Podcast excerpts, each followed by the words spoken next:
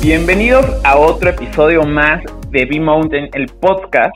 Y hoy tenemos un tema importante, que es la importancia del clima. Ustedes saben que cada vez que salimos a una ruta nueva, pues eh, nos fijamos muchísimo en el clima, ¿no? Y en muchos factores, nosotros no controlamos la naturaleza y por eso lo que sí controlamos es estar informados. Y hoy traemos a alguien importante que sabe del clima. ¿Cómo estás, Juan Antonio? ¿Qué tal? ¿Qué tal? Buenas tardes. Muy bien, muy muy contento de participar con ustedes eh, en, este podcast. Este, pues estoy para servirles y, pues esperemos. Claro que sí, vamos a tener una excelente charla sobre meteorología y sobre todas las cosas que tienen que ver con ella. Pues aquí estoy, aquí estoy para servirles. Bueno, estamos vía remota. Él está en Yucatán y nosotros estamos en el centro del país. Y ustedes dirán, ¿y eso qué tiene que ver? ¿No? O sea, ustedes qué tienen que ver a tanta distancia. Pues es que el clima eh, afecta a todo el país, ¿cierto, Juan? Definitivamente, de hecho ya vieron que desafortunadamente este año ya con dos ciclones ya tenemos hasta incluso algunas pérdidas humanas, pero también los ciclones y entre otros muchos fenómenos meteorológicos eh, también eh, ayudan, ayudan para para vencer la sequía, para para eh, que hayan eh, los alimentos en el campo y entre muchas cosas. Definitivamente es algo que influye en nuestra vida, influye en nuestra economía, influye en todo. Oye, tú como experto, cuéntanos un poquito eh, en qué consiste, que nosotros como simples mortales, no meteorólogos, qué deberíamos de tomar en cuenta antes de salir. Todavía no entremos al tema de montaña, pero el, en el día a día. Pues generalmente las personas eh, eh, ya tienen actividades, vamos a iniciar con lo de, ir a trabajar, eh, pues el pronóstico del tiempo que dan los medios de comunicación, que dan también en algunas ocasiones los boletines meteorológicos, pues ayudan para planificar, para salir a trabajar, que si va a llover temprano, que si vas a lavar tu ropa, que no sé, miles de cosas, fin de semana que si vas a ir al campo, vas a ir, por ejemplo, a a la montaña o vas a ir a, pedalear.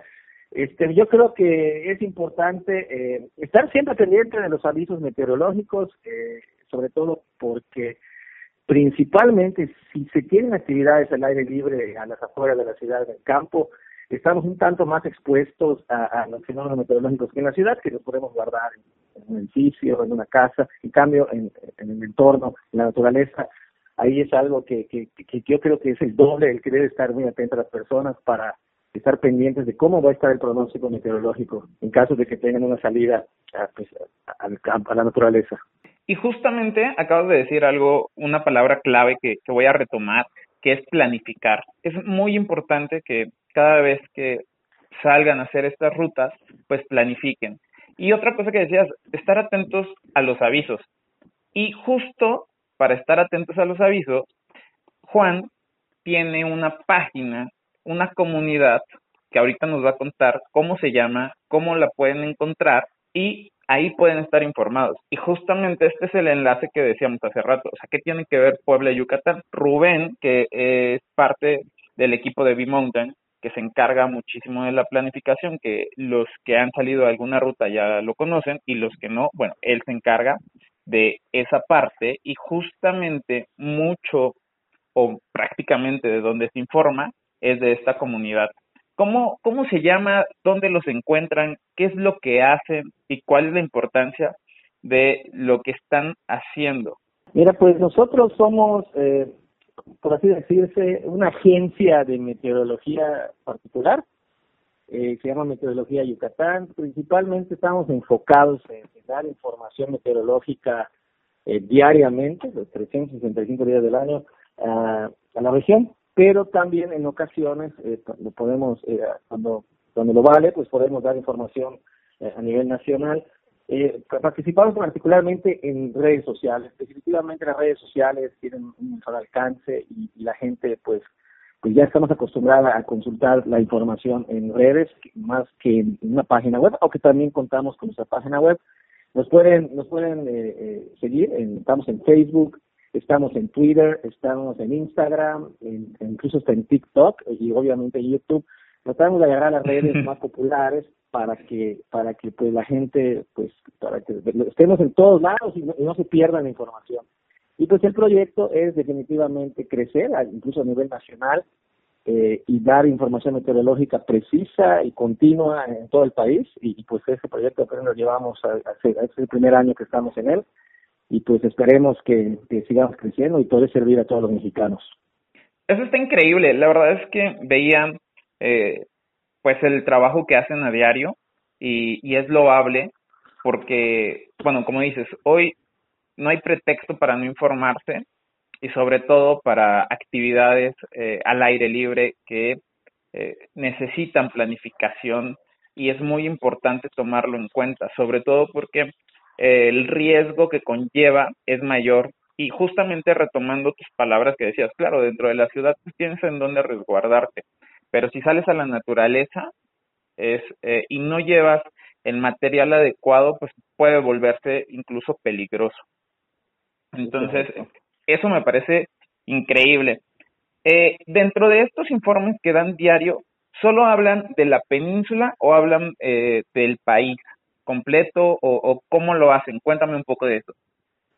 Mira, eh, obviamente estamos un poco más enfocados a la península de Yucatán, los tres estados de la península de Yucatán particularmente, pero también tenemos un video, una, en las mañanas que hablamos Centroamérica, todo el país y hasta el Caribe.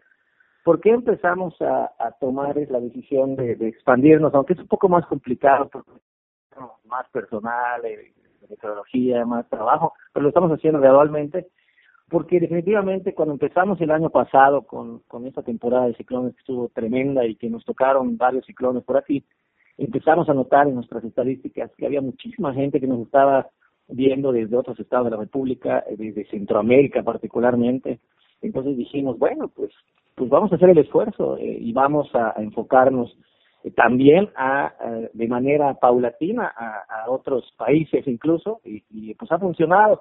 Tal vez no estamos no estamos tan enfocados en el sentido de que todo el día hay información para toda la región, solamente para la península hay, pero ya tenemos una sección especial para, para México, Centroamérica y el Caribe, que son es un video que se hace en la mañana, que sale en la mañana, en el proveedor de las 9 de la mañana, y donde ya hablamos de los demás, de, las, demás entidades federativas de México y, Centroamérica. Y, pero más adelante, y ojalá sea pronto, eh, vamos a tratar de ser más puntuales para hacerles llegar la mejor información. Eso está más que perfecto, porque de verdad, eh, sí es eh, un lugar donde nosotros estamos como informados y de donde tomamos mucha de la información para eh, planificar nuestras rutas. Oye, Juan, o sea, quiero entender un poco qué hace un meteorólogo o cómo se prepara un meteorólogo, porque aquí en el centro del país hay, bueno, tenemos muchos ritualistas y, y pues el país es increíble y la cultura es increíble, y bueno, los ancianos en, en las montañas lo que hacían era observar las nubes y decían, mira, hoy va a llover, no, eso no es lluvia, es una nube. Pero bueno, eso de manera empírica, ¿no? Pero ya eh, conforme a la ciencia, ¿cómo se hace? Bueno, pues eh, fíjate que eso sí se debe tomar muy en cuenta y no se debe dejar de, hacer lo que hacían los, antiguos, incluso acá los mayas, los aztecas, eh, la gente, la gente antigua. Observación, definitivamente, para que haya iniciado como ciencia la meteorología, eh, se necesitó la observación de ver por qué, por algunas nubes eran eh, blancas, otras eran grises, cuál es el viento. Eh, que, eh, lo que hace el meteorólogo esencialmente eh, es, es observar, es tener un, por así decirse, un diagnóstico diario del comportamiento atmosférico, de cómo están todas las variables, temperatura, humedad, presión atmosférica, viento, eh, de ahí el, el, meteorólogo lo que hace es empezar a, trazar en mapas eh, la, la, situación, por así decirse, la radiografía de cómo está la atmósfera eh, el entorno, en, la zona, y eh, empiezan a encontrar estructuras, por ejemplo, tú has escuchado en, en, los boletines o en la televisión, que una vaguada, que una alta presión, que una, una baja presión, que una línea de convergencia, que un frente frío. Ya una vez ubica el meteorólogo todos los sistemas eh, y pues obviamente empieza a, redactar un boletín donde se explica cómo cada sistema afectaría a determinada región. Definitivamente esto el meteorólogo después de haber hecho su, pronóstico tiene que corroborarlo con la naturaleza y de ahí aprender en qué fallé, en qué estuve bien, en qué estuve mal. Pero prácticamente, supongamos que el, trabajo de la meteorología operativa estamos enfocados a, más bien a física, a, a, una situación operativa de, de trazado de cartas, geografía y todo. Pero inicialmente la base es así como la gente antigua, la gente de los pueblos, es observar y también eso complementa y pues, utilizando tanto la observación de la naturaleza con la ciencia, con la teórico, yo creo que nos, acercamos a un mejor pronóstico y un pronóstico obviamente más preciso. Wow, o sea, no no no estaban equivocados. Eso está padrísimo, ¿no? O sea, yo digo, la verdad es que me gusta como contrastar como esta idea de, de la ciencia, de, del tema como ritualista, de lo empírico, pero pues está increíble. ¿Nos podrías dar como algunos tips para los que usualmente salen a hacer senderos o, los que vamos a la montaña en, en esto que decías de observar las nubes y, y saber cómo, o sea, ¿se puede o, necesitamos como algo específico, alguna aplicación o, con la observación podríamos eh, saber si eh, va a llover o, hay un viento, no sé. Claro, claro. De hecho, eh, es importante destacar que las aplicaciones de celular y todas esas cosas, al final no son no son tan precisas. Realmente son una referencia y, y nunca va a haber una, una predicción 100% precisa. Posiblemente tuviste mucha suerte que tu app te dijo en ese momento, va a llover a las 5 de la tarde y ves que a las 4.59 cae la lluvia. Pero te voy a asegurar que el 80% de las veces cae una hora antes o cae una hora después o cosas así. Miles de, situaciones. La, la meteorología es una ciencia inexacta. Sin embargo, es aquí cuando cuando eh, eh, viene la pericia de una persona que está que está en el entorno, que que, que ya conoce su entorno, que, que ve, que observa, que, que huele, una de las cosas que puede hacer, yo, yo te lo digo porque a mí me gusta, yo fui scout, eh, me gusta salir al monte, en la naturaleza, y de hecho ahorita estoy empezando con esto de las del ciclismo de montaña, y tú ya, te, ya ves que es meterte a... Y una de las cosas importantes es, eh, por ejemplo, una tormenta eléctrica en, el campo, pues ya ves un, rayo, definitivamente te puede matar. Sí, claro. Es fácil. Es una de las cosas más peligrosas que puede haber, porque la lluvia te, te detiene, te guardas, pero la, la actividad eléctrica es muy peligrosa. Lo que debe hacer un, eh, una persona que salga del senderismo, de, bike, eh, al campo, es notar el tipo de nube que se aproxima.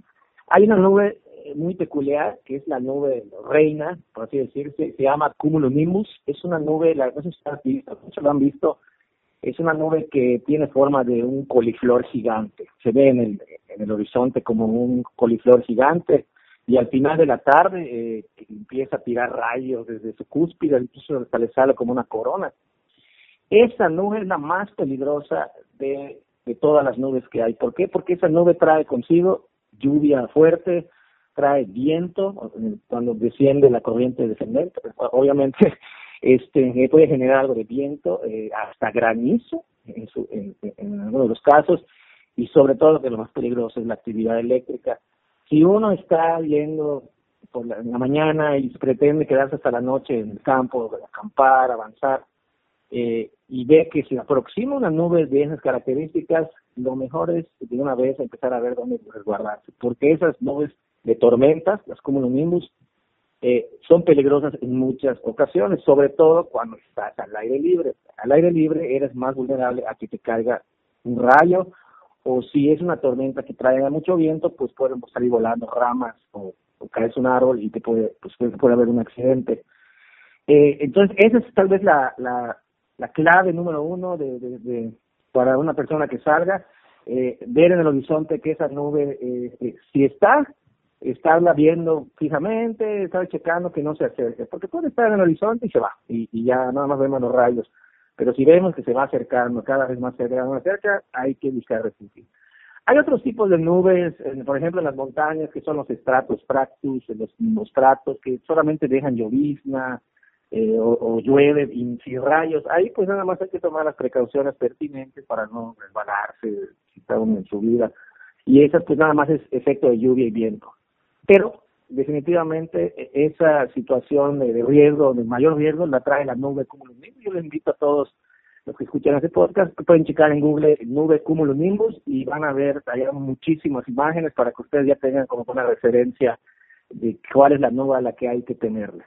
Oye, está increíble. Muchas gracias por ese tip. Por cierto, ah, voy a hacer un anuncio. Yo sé que ahora en Facebook tú tienes o tienen una comunidad a donde se pueden inscribir. Y justamente esto de lo que nos estás platicando, supongo que, que puede ser parte de, de la gente que se inscriba a esta comunidad que, que va a ser exclusiva o que ya es exclusiva, ¿cierto? Sí, así es. Entonces es importante que, que si bueno, la gente quiere saber un poco más de meteorología. A ver, cuéntanos cómo está estructurada esa comunidad o, de qué se trata y, qué información van a obtener ahí. Eh, estamos, eh, fíjate que nos hemos dado cuenta cuando hacemos los lives o cuando hablamos de temas en general, porque tenemos un, un en vivo a la semana, a veces más cuando la, ocasión lo amerita. Nos damos cuenta que hay muchísima gente que, que quiera, muchos quieren entrar a saber si va a llover en su en su rancho o otros que si va van a, a lavar su coche o, o si va a llover si van a lavar su ropa o, o, si van a meter a sus perros a sus gatos. Pero hay mucha gente aunque no tantos que sí están muy interesados en saber el por qué. Y pues aunque todos son igual de valiosos eh, pues yo creo que también queremos dar no solamente un pronóstico del tiempo porque el pronóstico del tiempo lo da pues, cualquier medio de comunicación. Nosotros también queremos a, eh, ser una alguien que divulgue, un medio de divulgación y crear una, una cultura tanto local como tal vez nacional o internacional en el sentido de que también hay gente que nos visita de Belice, Honduras, de Guatemala, eh, Cuba en ocasiones. Eh, entonces queremos generar, generar esa cultura de que no solamente le tengas miedo a la meteorología, a los fenómenos meteorológicos, aprende a, aprende cómo se forman y al final disfrútalo, disfruta que, todo esto es parte de la naturaleza, solamente hay que saber en qué momento hay que pues, guardarnos y en qué momento hay que disfrutarlo.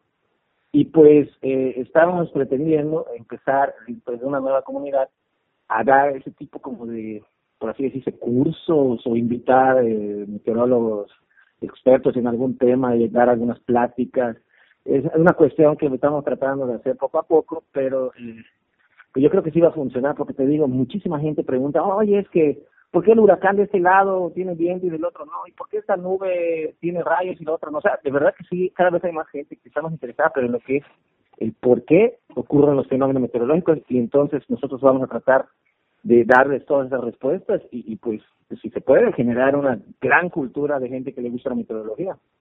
Claro, y no solo eso, a mí me parece como súper valioso esto, sino que también eh, aprender a leer las nubes, aprender a leer eh, un poco el clima, que obviamente es algo que nosotros no controlamos y difícilmente vamos a controlar la naturaleza, pero sí podemos planificar y podemos planificar y eso en la montaña, en media o alta montaña es importante porque eh, eso puede salvar tu vida. Entonces, me parece valioso lo que, lo que estás diciendo de crear como esta comunidad donde la gente se pueda informar.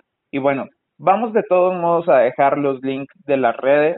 Si ustedes que nos escuchan quieren participar en esta comunidad, bueno, ahí van a tener los enlaces para que se conecten y bueno, pues tengan acceso a toda esta información que nos está contando Juan Antonio. Les voy a adelantar un poco algo, ya vamos a, cerrar este episodio, pero vamos a comprometer a Juan Antonio que nos venga en algún momento a mediano o largo plazo, pero pues que nos acompañe a subir una montaña. Sí, estaría genial. Fíjate que eh, es algo muy interesante para mí porque aquí en la península de Yucatán no tenemos montañas y fíjate que la meteorología, el, el más bien la dinámica de los vientos y la formación de las nubes varía mucho eh, de cómo se forman aquí las tormentas a cómo se forman en, en, zonas montañosas.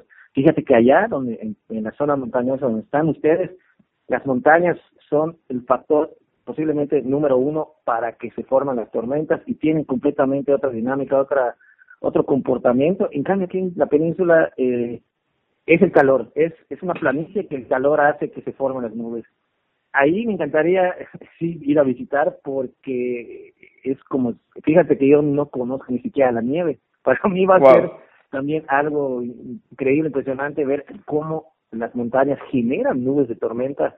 De hecho, esas tormentonas que ustedes les tocan en, desde primavera y verano por allá por San por Puebla, por Hidalgo, y traen granizo, hasta tornados, he visto, son por a causa de la cadena montañosa que crea un propio clima en la zona y pues nada mejor que ir pues en persona a, a, ver cómo funciona eso y pues sí estaría encantadísimo de, de, ir a, a visitarles y acompañarles. Perfectísimo. Bueno, pues ahí está la propuesta y esperamos que no pase mucho tiempo, que la gente pues se siga cuidando, que pues esto que no podemos controlar disminuya y pues bienvenido. De verdad que va a ser como un gusto poder eh, compartir las montañas del centro del país, sobre todo para que nos expliques un poco esto. Esto es un proyecto a mediano y largo plazo, el traer a expertos, platicar con expertos que nos expliquen el clima y tal vez podemos generar más adelante algún taller, ¿no? En la montaña. Eso estaría padrísimo, se me ocurre en este instante.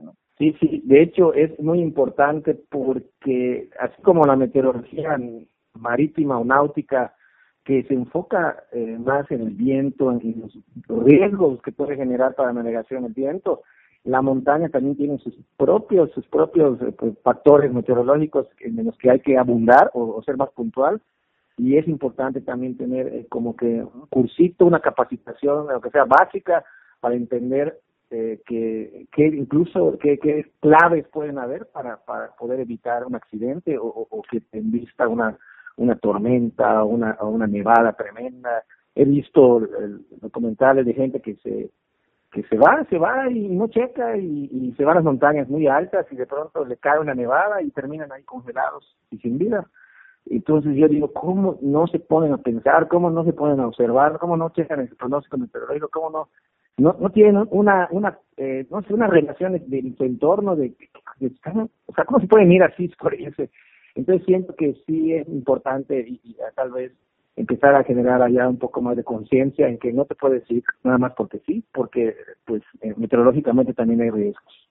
No, y agradezco muchísimo esta información porque justamente dentro de la comunidad es lo que estamos tratando de hacer, eh, platicar desde las experiencias de los expertos cómo evitar accidentes, porque justo eso que acabas de decir es tu vida y, y pues eso no es algo que puedas reemplazar y no solo el clima, también el equipo.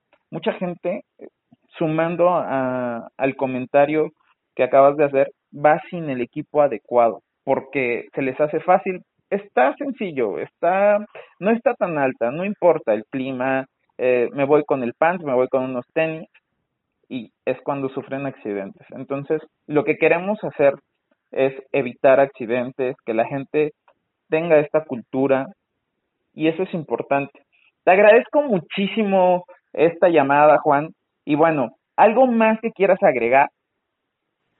Pues, pues nada más. Eh, eh, tal vez que, pues me imagino que todas las personas que están escuchando este podcast, eh, pues son, la mayoría deben ser, o todas, eh, aficionadas a la naturaleza, al irse de, a la montaña, irse en bicicleta y pues qué bueno y, y, y, sobre todo eso que aprovechen eso e, e, esa virtud que tienen de que les gusta la naturaleza les gusta observar eh, para que para que cada vez le pongan más atención a estas cosas y tal vez eso también se lo puedan enseñar a los amigos a sus hijos a, sus conocidos y, y que al final el, el, el hombre o, el ser humano eh, sigue vivo o, o se mantiene tiene supervivencia gracias a la observación de su entorno y al saber de, de que en, qué momento tiene que salvarse, en qué momento se tiene que, tiene que huir, en qué momento tiene que afrontar.